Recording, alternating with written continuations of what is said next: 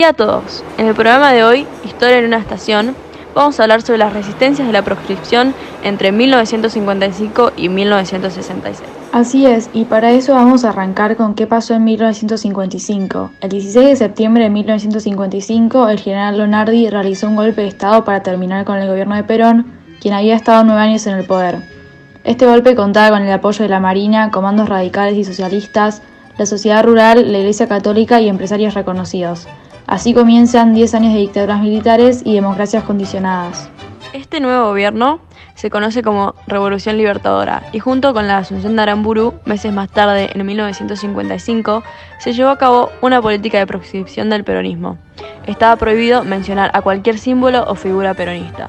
A partir de 1955, los grupos peronistas comenzaron a manifestarse en contra de esta nueva política que restringía su libertad de expresión. Las manifestaciones se escuchaban algo así.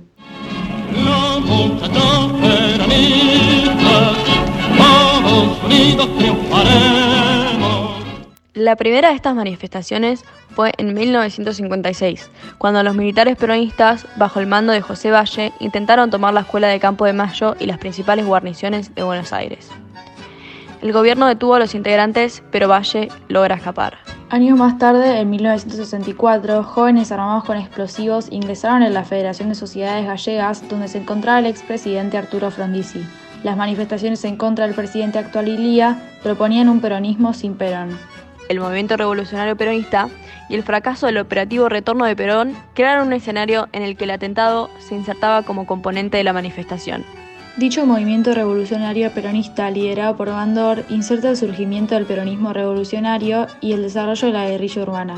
Al mismo tiempo, se daba un enfrentamiento constante entre Ilia, quien pertenecía a la Unión Cívica Radical del Pueblo, y Frondizi, del movimiento de transigencia radical. Mientras tanto, crecía la lucha entre los seguidores de Bandor o bandoristas y los seguidores de Perón. Las posibilidades de la vuelta de Perón al poder crecían cada vez más.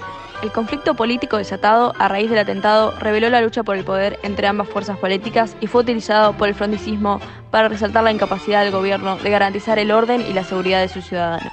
El atentado fue aprovechado por sectores de la sociedad y la política como un elemento más para la generación de un consenso golpista. Es así que tras los gobiernos de Arturo Frondizi, José María Guido y Humberto Ilia, el 28 de junio de 1966, mediante un golpe de Estado, se dio inicio a una nueva dictadura militar, la Revolución Argentina. La represión peronista ante la proscripción continuó durante los años siguientes hasta que en 1973 Perón regresó a la Argentina y recuperó el mando como presidente, con el objetivo de recuperar la democracia. Ya tenemos que bajarnos. Nos vemos en la próxima estación.